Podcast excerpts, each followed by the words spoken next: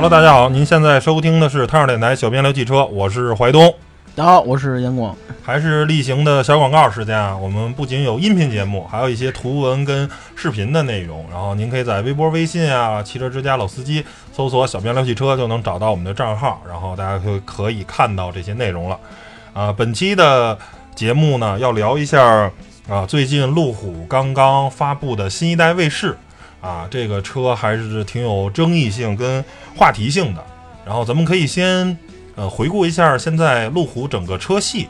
啊，其实现在路虎的车系呢分为三项，第一个呢就是揽胜系列啊，这个可以说是代表着路虎的豪华，是吧？代表它的英伦的贵族气息，所谓的啊贵族气质、皇室血统这些东西。然后呢，还有一个车系呢是发现，发现这个车系呢，它其实是啊兼顾了越野性能跟这个豪华性。如果说揽胜车系可能是啊。七三开啊，有七是豪华，三是越野。那发现车系呢，可能就是，呃，三是豪华，七是越野，或者说是四六吧。呃，因为现在其实发现也没有那么的硬了，第最新一代的发现五，然后剩下呢就是这个卫士啊，Defender 这个车型，它其实是基本上在我看老一代卫士是一呃零时开啊，就是百分之百的趋向于越野上的设计，一点没有考虑豪华跟舒适性。啊，这就是目前的路虎的三款车系的这么一个分类。但是随着卫士这个车的发布的话，我觉得这个打破了啊。因为我个人觉得啊，从这一发布的话，我马上就发了这个微博，然后就在 diss 这个车。我说这个车新一代的卫士叫卫士根本就不合适，应该叫发现五 Pro。然后这个车其实是有辱卫士的这个名号的。这个呃，为什么说呢？因为我们可以简单回顾一下路虎卫士的这个历史啊。这个车最早呢可以追溯到一九四八年，当时这个二战的时候，美国这个军车威利斯啊，吉普威利斯大家都知道是一个非常经典的军车啊。英国人受这个影响呢，就是说，哎，我们是不是也要造一些这个越野啊、农用机械什么的？然后在四八年的时候，呃，就开始做了这个卫士的前身啊，叫 Service One 啊，Service 一就一系列这个车。然后呢，当时其实就奠定了这个路虎的后来很多经典的设计，比如有大梁，比如前后硬桥，然后车身当时就使用了铝制车身。其实并不是说是英国人有多这个先见之明啊，或者说哎怎么用啊轻量化的铝制车身啊，其实不是，是因为二战后期这个打完仗以后呢，这个英国啊特别缺少钢铁，然后很多钢铁可能都用在军工啊什么的这些方面了，就是都是军用了，民用造车呢根本就无钢可用。所以呢，钢是非常短缺的。路虎当时是被迫采用了这个铝制车身，用铝当做车身材料。然后后来呢，也就成为了经典的设计。然后从一九四八年这个有了以后呢，然后到了第二代车龄，就是一九五八年到一九七零年。第三代的 Series 三呢，是一九七一年到一九八五年。等于是整个的历史还是挺长的，但是这个这三代车型其实，甭管是外观呀，还是整个结构上的设计，其实啊区别并不大，更多可能是动力跟一些配置上的升级。呃，到了一九九零年，也就是啊我们现在的这个上一代的路虎卫士，这是从九零年设计出来，就一直其实坚持了啊这些经典的设计，比如说大梁前后硬桥，并且中央差速器用的是托森式的，这个也是非常。啊，可靠啊，简单的这个，等于说，其实从四八年到二零一九年，这个可以说是七十多年的历史啊。路虎一直卫士就是一个特别硬派的、特别纯粹的一个越野车啊。到了现在的这个新一代卫士，都有什么变化呢？对吧？首先呢，它使用了承载式车身，就这个车没大梁了，嗯，对吧？第二个呢，是使用了四轮独立悬挂。啊，就是不再坚持前后硬桥了。第三个呢，叫做用了大型多片离合器的这个中央差速器啊，也不再使用托森了。所以这个车大家其实一看的话，发现跟发现五的硬件就是一模一样，而且本身它这个平台好像按路虎来说，可能也是脱胎于发现五的啊，可能但是有一些 啊硬件上的这个升级，有一些进化，但是整个的这个车的设计结构完完全全就是跟发现五没有一毛一样。你不考虑外观的话，而且其实就说外观的话，其实两个车也有点像啊，是，也变得更圆润一些，变得不那么卫士，不那么啊硬桥硬马，而且就说关于承载式车身这个问题呢，就是说路虎官方说啊，说它的这个承载式车身呢，比市面上普通的这个非承载车身强度要提升十倍，啊，比最先进的风柴非承载车身呢还要提升三倍，啊，就是说，啊，他的意思说我虽然是一承载车身，我没大梁，但是我比这些所有有大梁的车做的都坚固。这件事儿呢，我表示我不信，知道吧？为什么呢？因为这个东西是这样，它你要说它的电子限滑系统，或者是其他的一些跟电子系统的有关的东西，啊，路虎这么宣传啊，我表示，哎，这个事儿呢，就是可商量，好说。为什么我说就说车身结构这块呢？我说我不信呢，因为这个东西其实呢，就是材料学，对吧？这个世界上还有哪些经典越野车有大梁呢？比如说奔驰 G，比如说牧马人。比如吉普，呃，比如说这个福特的这个 F 幺五零猛禽，比如丰田的陆巡，比如日产的途乐，这些都是这些世界上现在还在售的非常有历史的，而且非常强悍的越野车。这些越野车无一例外都在使用大梁。路虎突然说：“我这车没大梁，但是我比你这些车都结实。”那这个是材料学的黑科技啊！如果路虎真的有这样的技术，我。就这么说吧，路虎不用造车了，因为现在路虎造车呢也不是特别赚钱，你就做材料学就行了。你把这个，你用什么技术实现了？你没有大梁，比有大梁的车还结实啊！你把这个技术卖给奔驰，卖给丰田，卖给福特就行了，你就已经狂赚了，你知道吗？这个基本上就就就是黑科技嘛，对吧？但是又换句话说，那承载式车身能不能做到特别结实的车身呢？是可以的。因为赛车用的就是承载式车身，就包括咱们常见的啊，比如跑达喀尔那些赛车，比如像雷神之锤，比如像美国那巴哈那些赛车呢，全都是就所谓的钢管结构。钢管结构呢，严格意义上讲呢，它就是承载式车身，它没有大梁，但是呢，它是用落寞合金焊的。这种结构下的话，它首先呢就是车身强度特别特别的强。第二个呢是的，这个车的它因为落寞合金这种特殊的这个焊接，它这个温度是比较特殊，所以它的一体性特别好。它的那个就是焊接点不容易开焊，不容易说因为受到撞击，这个这个焊接点就就就崩了。它是一种特特特殊的钢，但这种东西呢，啊，成本呀跟加工这些方面呢，让这个让这种东西呢，它只能在赛车上用，民用车没有用这玩意儿的。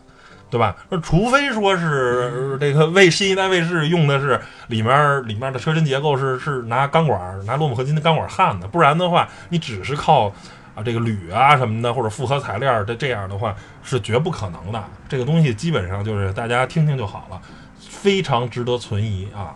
而且这个路虎也没有拿到说一些数据，说是啊我这你就光说比别人强，对吧？那那人家奔驰 G 的这个。啊，车身刚性这抗拉是多少？你是多少？你有数据吗？你又没有数据，对吧？就这么一说，那这么一说呢，我觉得就是，呃，听听就得，然后呢，仅做参考，对吧？然后呢，这个说说这个路虎卫士这些车主在中国是什么样的人吧？因为从这个话题呢，才能探讨出我说为什么这个车在这次呃全新一代的升级是非常非常失败的。我曾经跟这些车主接触过啊，然后呢，有一个呃，这些老外我没接触过啊，这些就是路虎卫士在中国的车主我接触过，然后呢，我也曾经去参加过他们那个有一个叫路虎卫士俱乐部啊，中国一个最大的路虎卫士的一个一个一个俱乐部，大概可能有个几百几千个会员吧，然后每年他们都举办年会，可能就有几百辆车，少了可能也得一百辆七八十辆，多的可能三五百辆车。大家一块儿去一个地儿聚会玩儿，然后这些车主其实很多元化，每个人买卫士的不一样。有些人呢就是纯粹外观党，他们既不懂越野，也不懂卫士，但是他觉得路虎卫士这车特别帅，而且呢不俗气。比如说像奔驰 G，比如像这个牧马人，马路上开的太多了，知道吗？特别的俗。卫士这个车呢不俗，而且还有点儿。啊，英国车啊，军车的这些血统，他觉得很酷啊。有一波是这样的，就外观党，知道吧？有一波呢，其实就是挑战自己。我认识一个大哥，安徽的，大哥原来就开发现四，然后呢，自己原来也开过那个这个陆巡，他都开过，这些顶级越野车都开过。他最后呢，还是选择路虎卫士。他说他觉得路虎卫士更纯粹一点，更有意思啊。就是像发现四呢，可能电子系统太多了；陆巡呢又太油腻了，知道吧？就是没意思。就是路虎卫士更多可能是手动挡，对吧？然后呢，又没有前后硬锁，你想过一些地儿呢，还得用一些技巧。所以呢。就是路虎卫士对于他来说更有挑战性，然后更非，而且它非常酷，拿出去说白了非常有逼格，这是他买路虎卫士的这个原因。所以说，基本上开路虎卫士的人就是是很小众的，在中国是小众越野圈，那跟开陆巡跟普拉多本质上就不是一拨人，是对吧？要论性本身的性能来说，可能路虎卫士的性能，因为上一代的话，二点二 T 的这个柴油发动机确实不是特别强。嗯，可能真的不如说是陆巡或者普拉多，或者是其他的一些越野车，或者相比牧马人来说，可能绝对的性能来说都没有他们强。但是它开起来更酷，更有范儿，嗯，对吧？而且在中国，因为高昂的售价呢，保有量非常低，所以呢，开出去是一件特别有逼格的事儿啊，让大家第一眼可能都不认识这个车是什么，对吧？长得像牧马人，他又不是啊，他挂还挂挂一个 Land Rover 的标，然后哎，懂得人，我这是路虎卫士，我这是军车，我这一九四八年就有了，特别有历史，然后是很多国家的这个啊军队的用车或者各种的救援车啊，一说特别有历史，特别有文化，所以它本身就吸引了就是很多的这种特殊的这种消费者，然后包括我还采访过一个一个德国人，他是改路虎卫士的，然后呢，这个东西呢。我问他，你想他是一个德国人，我说那德国有那个 G wagon 是吧？有有大 G，你怎么会对卫士这么感兴趣呢？他说啊，这个主要是源于他父亲，然后他爸爸就是一个路虎卫士的这么一个死忠一个爱好者。他可能十岁十一岁的时候，他爸爸就开着路虎卫士带他们全家去非洲去探险去旅游，然后呢。他从此就爱上这个路虎卫士这个车了。他说：“我知道可能奔驰 G 确实比路虎卫士的性能要更好，但是考虑价格呀，包括父亲这种传承的原因，我还是喜欢路虎卫士。然后呢，嗯，牧马人什么的他就没有再选了。就是这个东西，啊，就是就是爱上，就有点像球队一样，你知道吧？是我就是可能是这。”成绩不是特别好，这球队啊，不是说是皇马，不是说是曼联，可能就是一个小的什么那些球队啊。原来什么桑普多利亚那些可能没有特别知名的球队，但是人家就喜欢，就爱上了，就一直去支持这个球队。这球队成绩也不是特别好，但是呢，是一种传承，就一直就这么就这么坚持下来了。这可能在国外也有一部分消费者是，反正我能接触到的是这样的，剩下更多的我也没有接触到。那所以。基于上头的这些的话，我觉得就能说，我觉得为什么这个路虎卫士的改变呢是非常失败的。首先就是说这个车的外观改改的特别娘炮，它不爷们儿，不爷们儿的后果呢就造成这些外观党。我说了很多人买路虎卫士是图它的外观，图的非常帅非常酷。那这首先这些外观党的这些消费群体就不感冒了，对吧？你说你这个新一代卫士这个外观看着还没牧马人爷们儿呢，是吧？因为新一代的中规的这个牧马人原厂带 MT 胎什么的，然后呢，本身的原厂其实就已经非常非常凶悍了。我为什么不买一牧马人呢？对吧？你这卫士改的这么娘，像个发现五似的，呃，比发现五稍微爷们儿点，但是呢，呃，比老卫士差太多了。首先就是外观党不感冒的，第二个呢，就是说这个他放弃了这些越野元素。是吧？没大梁了，四轮独立悬架。那稍微懂越野人，原来有人玩玩卫士，呃，也是看看中了它这些前后硬桥啊，这些特别经典的这些设计，对吧？你些等于这些所有跟越野有关的元素呢，又都没有了，对吧？你这个前后独立悬挂，这个从悬架形成，包括就是说走这些极复杂路况的时候。那肯定是没整体桥好，这个东西是毋庸置疑的。你再怎么做，也没戏，对吧？然后大梁这个问题我也说了，我觉得这个是值得存疑的，是吧？大家听听就好。我相信路虎绝对没有比奔驰、比丰田、比吉普说能牛到几倍级别的技术，对吧？它可能在铝加工上确实是有独到之处，但是不会说啊，你有黑科技说对吧？比比现在这些所有的越野车都有大梁，你没有，然后你比他们还结实，这个东西我觉得我不信。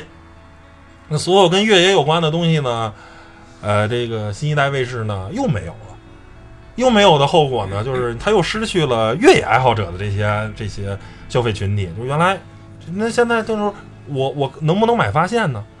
对吧？我直接买发现五好不好啊？比你这空间可能还稍微更大一点啊。然后或者呢，我能不能买跟你价格一样的牧马人呢？对吧？比你的设计也也硬。说我能不能说我买普拉多呀，我买陆巡呀，我买途乐呀，甚至说我买猛禽啊？就是说，它可能这个估计卫士引入国内会六六七十万，大概是这个售价。这个价位呢，有一众的。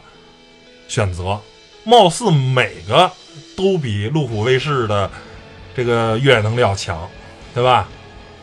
这时候路虎卫士的这个新一代路虎卫士的这个市场定位呢，啊，非常的尴尬，等于说是外观档也不行了，越野档也不行了。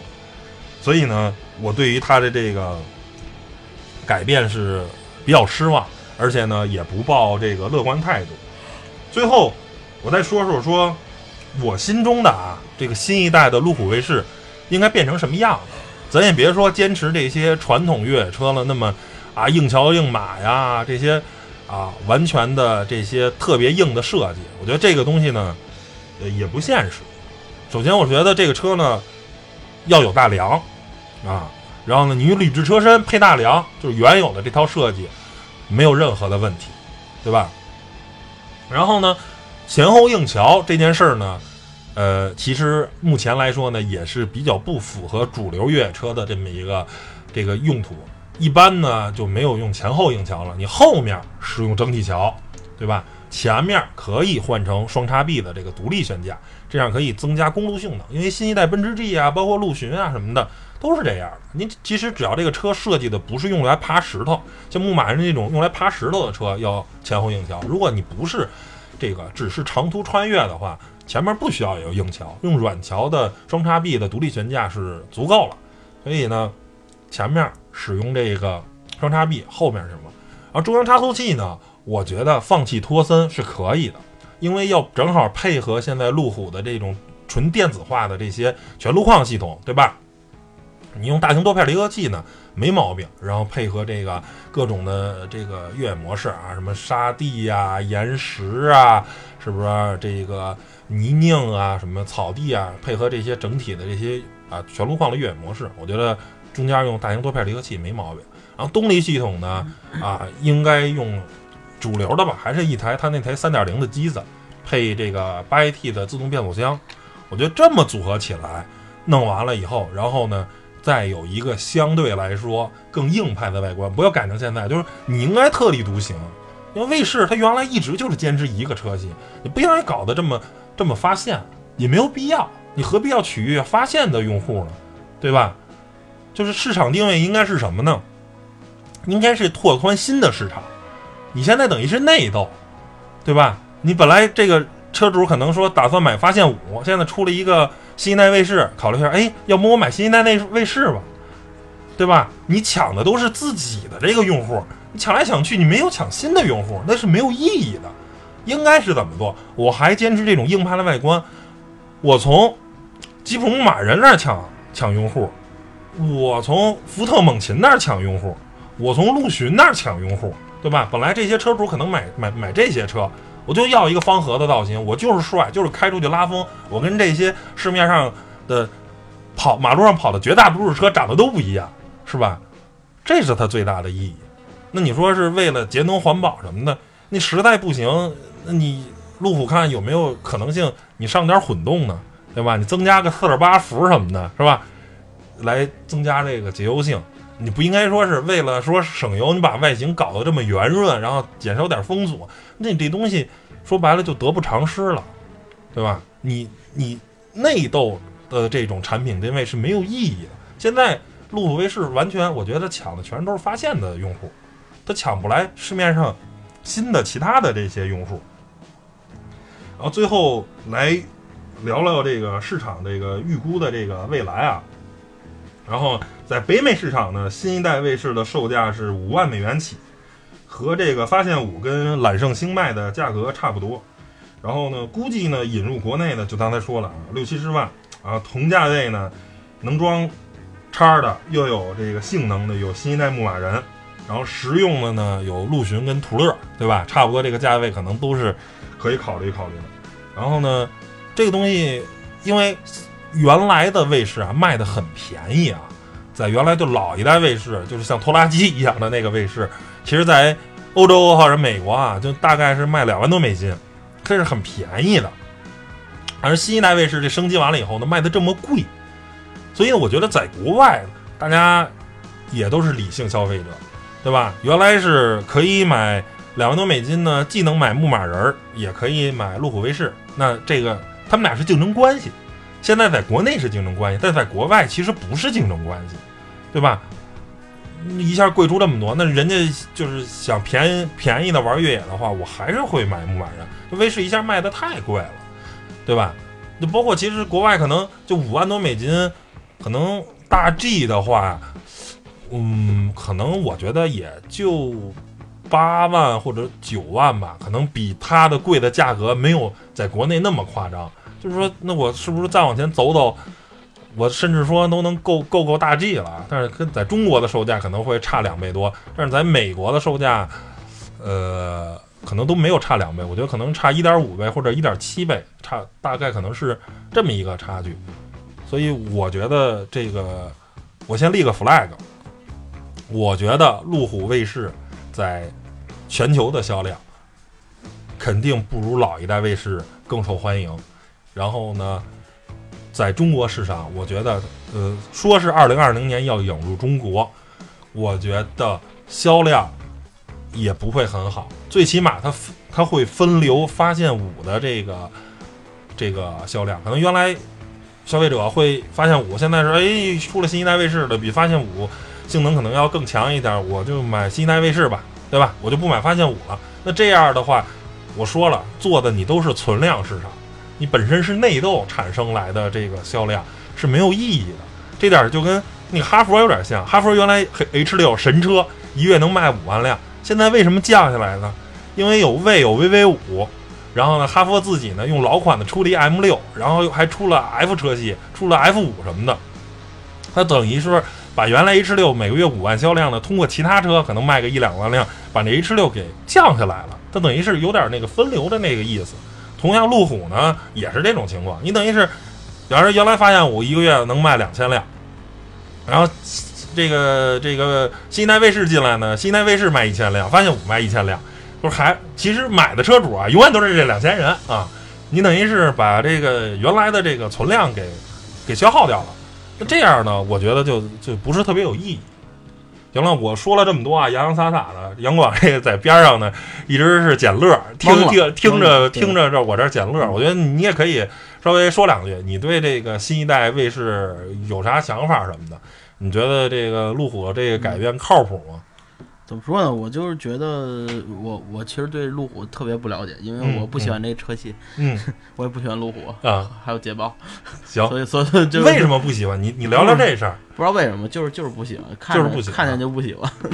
嗯，就是就是大概这么，但是我我不能说这车不好。嗯，然后就是对这个我也不太了解，反正刚才听你说了半天呢，就是这车呀，呃，也也是就是像好多车，呃。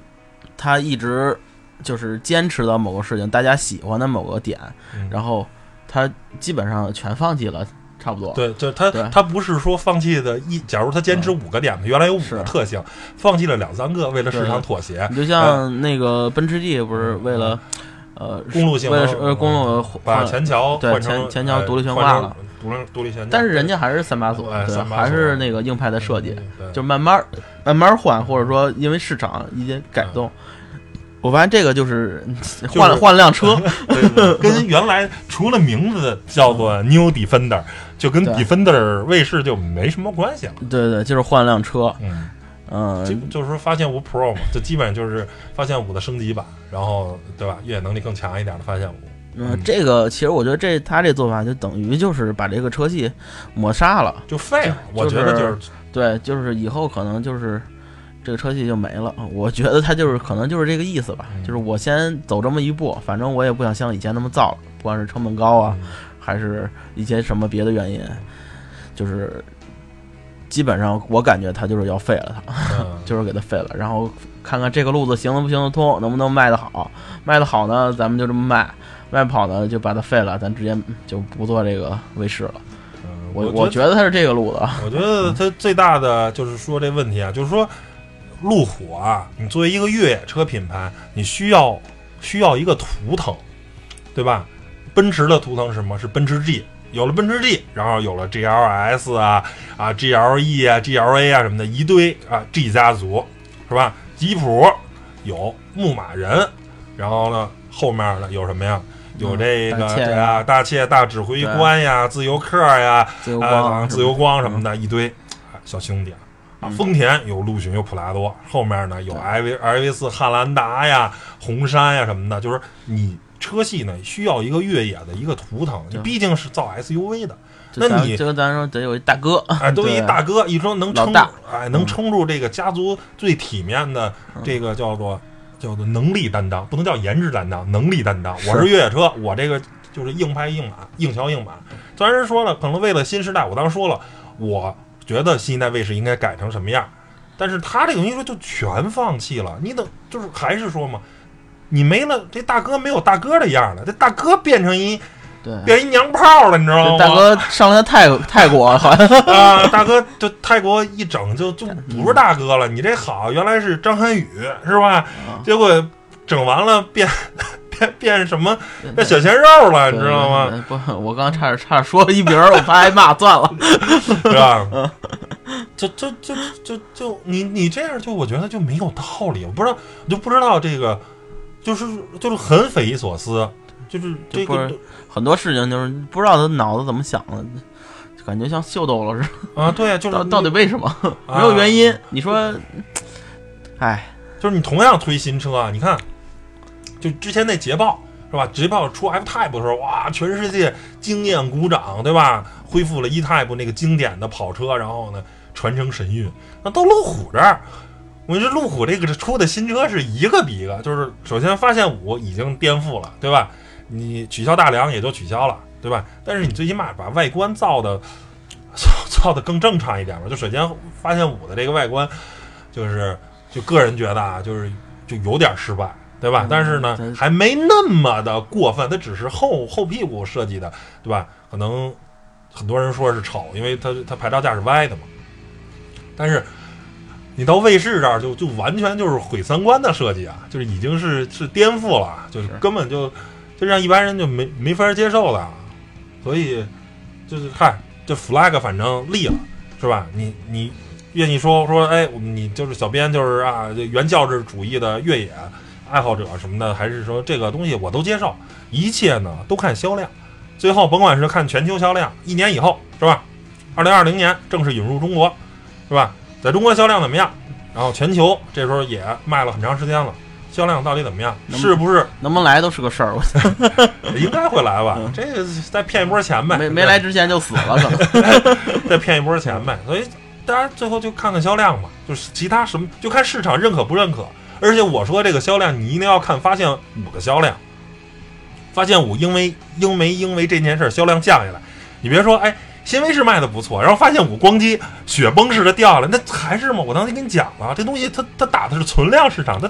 对吧？那我这样，我可以出一个发现五的一个升级版嘛，一个越野版啊的 Adventure，对吧？升级版那就好了。问我为什么要毁卫士的这这条产品线嘛？就是你你没必要嘛，就跟手机厂商似的。你还不你还不如直接宣布这车系不产了，然后或者哪可能是多少年以后再复产，大家还有点期待。你直接这给它毁毁了，毁灭式的这个，对啊，嗯。所以呢，就是啥都甭说，看销量，对吧？flag flag 就立立在这儿了。是。然后呢，我觉得还有一个就是很多这个，我我之前呢，其实这个东西我就已经发了微博了。完了，关于就是节目中啊，当然我没有讲这么细这么全，精炼的一些观点。然后就很多人喷是吧？